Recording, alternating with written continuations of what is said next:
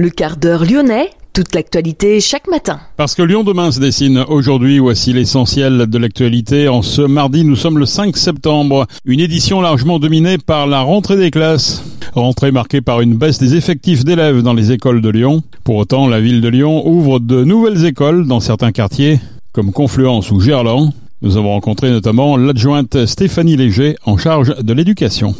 Terrelac a lancé un projet d'installation de 44 centrales photovoltaïques en toiture en Auvergne-Rhône-Alpes. L'entreprise lyonnaise a obtenu un financement de la Caisse d'épargne Rhône-Alpes pour mener son projet. Le loto du patrimoine, le château de Rochebonne, situé dans le Beaujolais à Tizy, est le projet sélectionné dans le Rhône pour cette sixième édition. Et puis nous parlerons également de l'Institut Lumière qui accueille un invité de marque ce week-end. Lyon demain, le quart d'heure lyonnais, toute l'actualité chaque matin Gérald de Bouchon. Bonjour à toutes, bonjour à tous. Les occupants du gymnase Bellecombe seront relogés dans l'ancien EHPAD Villette d'Or. 13 familles seront hébergées au troisième étage de l'établissement, situé dans le quartier de la Pardieu. Pour rappel, une dizaine de familles, la plupart sans titre de séjour, sont hébergées depuis le 22 juin dernier au gymnase Bellecombe, mis à disposition par la ville de Lyon. L'équipement doit toutefois être libéré dans les plus brefs délais en raison de la rentrée. Une visite de l'ancien EHPAD est prévue aujourd'hui avec des représentants du collectif Jamais sans et des femmes logées dans le gymnase. Les 90 résidents de l'EHPAD Villette d'Or ont investi cet été le nouveau bâtiment de l'EHPAD de la Sarah derrière Fourrière. Comme les années précédentes, cette rentrée est marquée par une baisse des effectifs d'élèves dans les écoles de Lyon.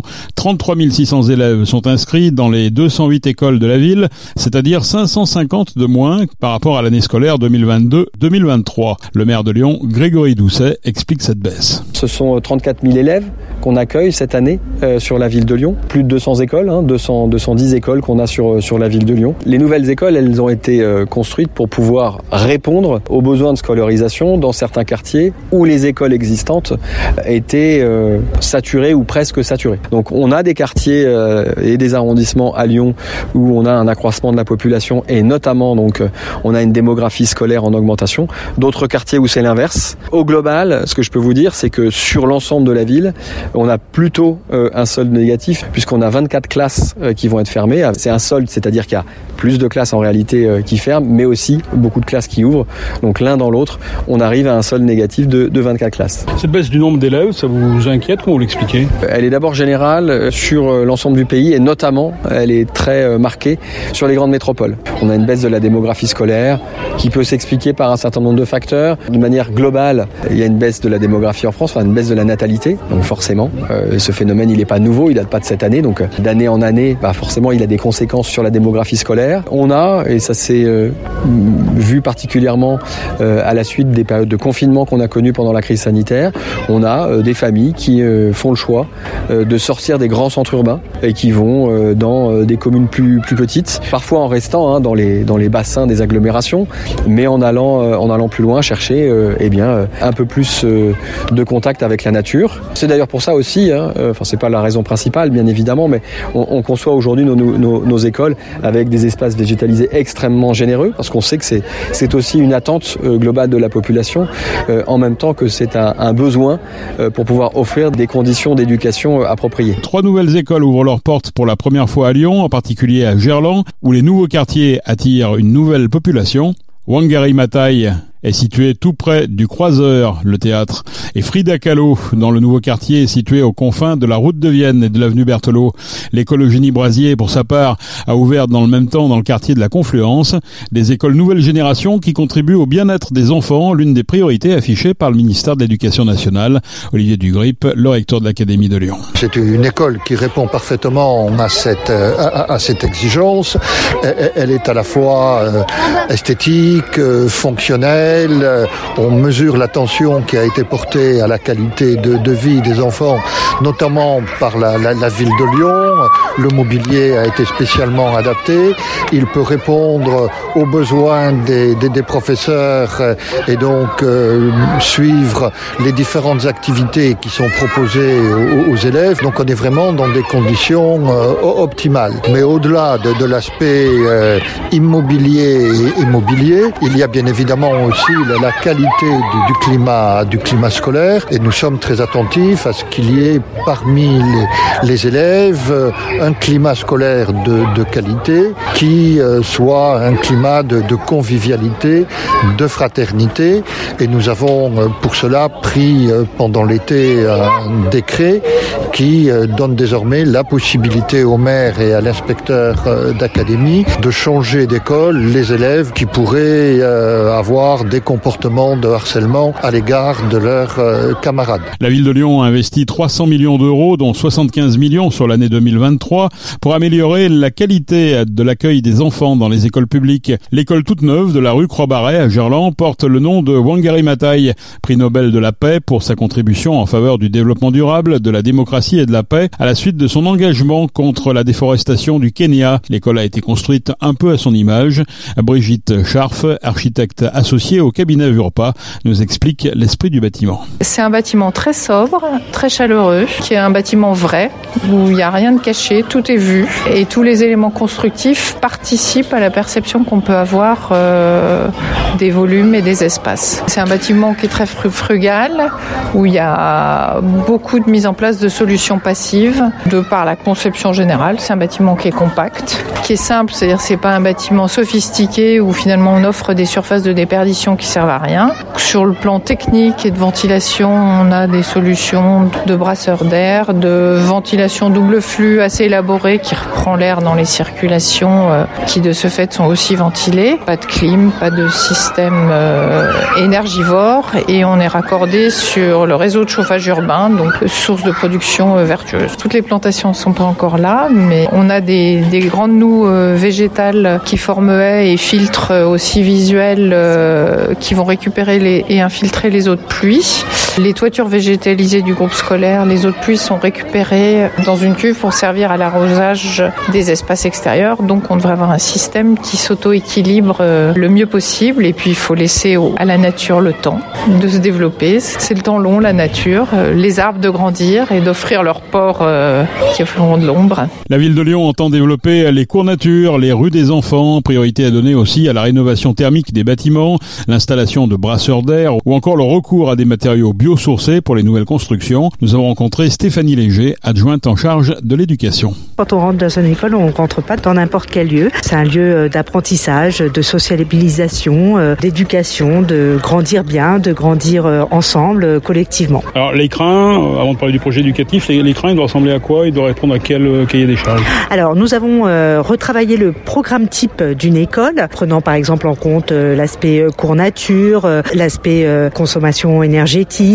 euh, l'aspect euh, rue des enfants, etc. Depuis la crise sanitaire, nous réfléchissons beaucoup à la question des sanitaires, des points d'eau, qui est euh, souvent beaucoup posée par les parents et également les enfants. Il y a la question des espaces. Hein, L'éducation nationale décide régulièrement de dédoubler par exemple les classes en REP, PREP+, donc c'est prévoir aussi des classes mobiles, des classes flexibles qui puissent s'adapter à ce, à ce type d'évolution. Pour nous, l'école est un lieu, est un espace éducatif qui est ouvert sur l'extérieur. Donc nous pensons également nos écoles pour des usages multiples. Il y a le temps scolaire, le temps périscolaire et le temps où on peut ouvrir par exemple à des associations qui le soir vont venir euh, faire des euh, activités orientées généralement vers, euh, vers les enfants et donc occuper certains lieux d'école comme le gymnase, les salles évolutives, pourquoi pas la salle de restauration scolaire. Alors il y a l'écran, puis ensuite il y a le projet éducatif. En quoi vous avez modifié ce, ce projet depuis votre arrivée? D'abord, nous l'avons travaillé de façon différente, très collectivement, très dans la, beaucoup dans la concertation avec l'ensemble de la communauté éducative. Ce sont bien sûr les enseignants, les parents, euh, les partenaires associatifs, mais également et surtout euh, les enfants. Et puis nous,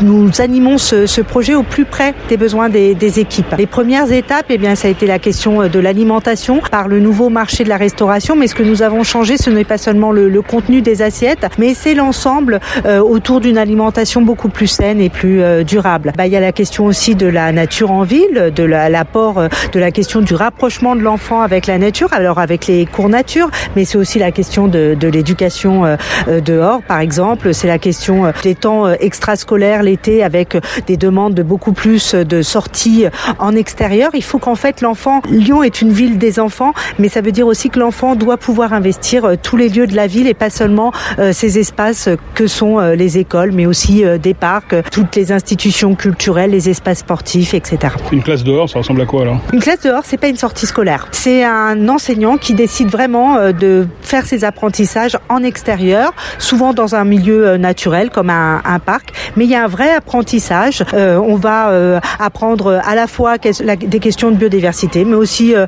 un cours d'histoire, des leçons de sciences physiques, des leçons de français, etc.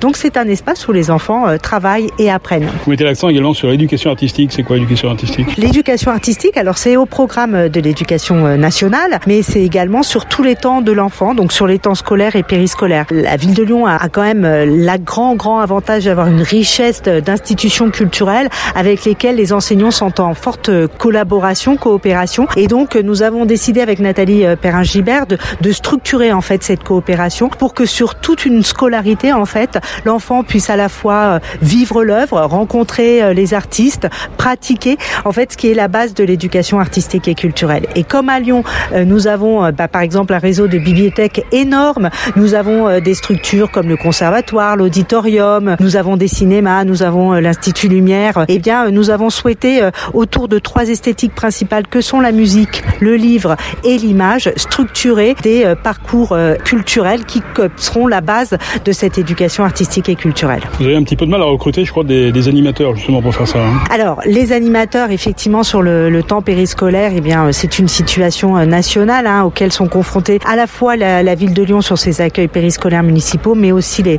les associations. Donc, il s'agit pour nous de mettre en place des conditions à la fois de, de recrutement, mais aussi d'évolution, de, de, pérennité pour ces, pour ces animateurs. Nous avons euh, créé des postes permanents en 2021 pour plus d'une soixantaine de directeurs d'accueil de loisirs. Et là, au 1er octobre, nous allons créer 25 postes de directeurs adjoints qui seront également des permanents euh, municipaux. De la même façon, nous euh, développons un, un, gros partenariat avec euh, Lyon 2 dans le cadre de, de leur formation. Euh, nous avons créé une licence des métiers de l'animation dans le cadre du périscolaire des collectivités territoriales afin de professionnaliser, de rendre encore plus avec des, des capacités et des voilà des compétences beaucoup plus larges nos animateurs et nos directions d'animation. Pour conclure, un bilan peut-être sur la restauration scolaire. Vous avez voulu un petit peu renverser la table quand vous êtes arrivé. Finalement, il en sort quoi? Bah D'abord, c'est un nouveau marché et c'est de nouvelles cantines en fait avec des nouveaux menus, des nouvelles recettes, beaucoup plus de bio. Hein. Aujourd'hui, on a 51% de nos aliments qui sont bio.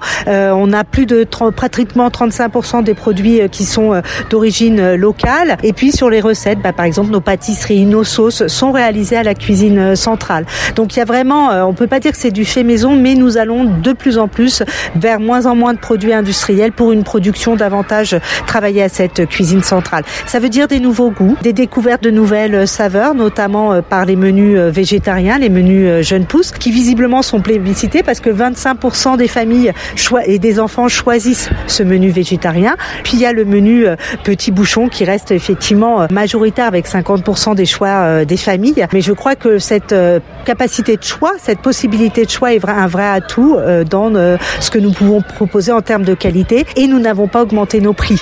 Et ça, je tiens vraiment à, le répéter dans cette période de rentrée scolaire, c'est vraiment très important que ces prix restent les mêmes pour toutes les familles. Et justement, par rapport à l'inflation, est-ce que les familles peuvent compter sur la ville? Alors la ville, bien sûr, est auprès des familles. Nous savons, nous entendons là ces derniers mois, ces derniers jours, hein, en termes de rentrée scolaire, ça représente un vrai coût. Et la ville de Lyon accompagne les équipes pédagogiques dans le, la possibilité. Nous dégageons des crédits pour ouvrir eh bien, la possibilité d'acheter des cahiers, des stylos, des règles, etc. pour les enfants et accompagner tous les projets pédagogiques des enfants. Nous avons à peu près un forfait de 58 euros par élève à Lyon qui va des fournitures les plus simples, mais aussi doter, bah, par exemple, acheter 25 roman pour toute une classe, prévoir une sortie scolaire en car ou payer des sorties dans nos institutions culturelles. Stéphanie Léger, adjointe en charge de l'éducation, l'école Audrey Hepburn accueillera les élèves de l'ancienne maternelle éponyme et les élèves de l'école provisoire du parc Montel. Elle sera composée de neuf classes au total. Cette quatrième nouvelle école ouvrira avant la fin de l'année dans le 9e arrondissement.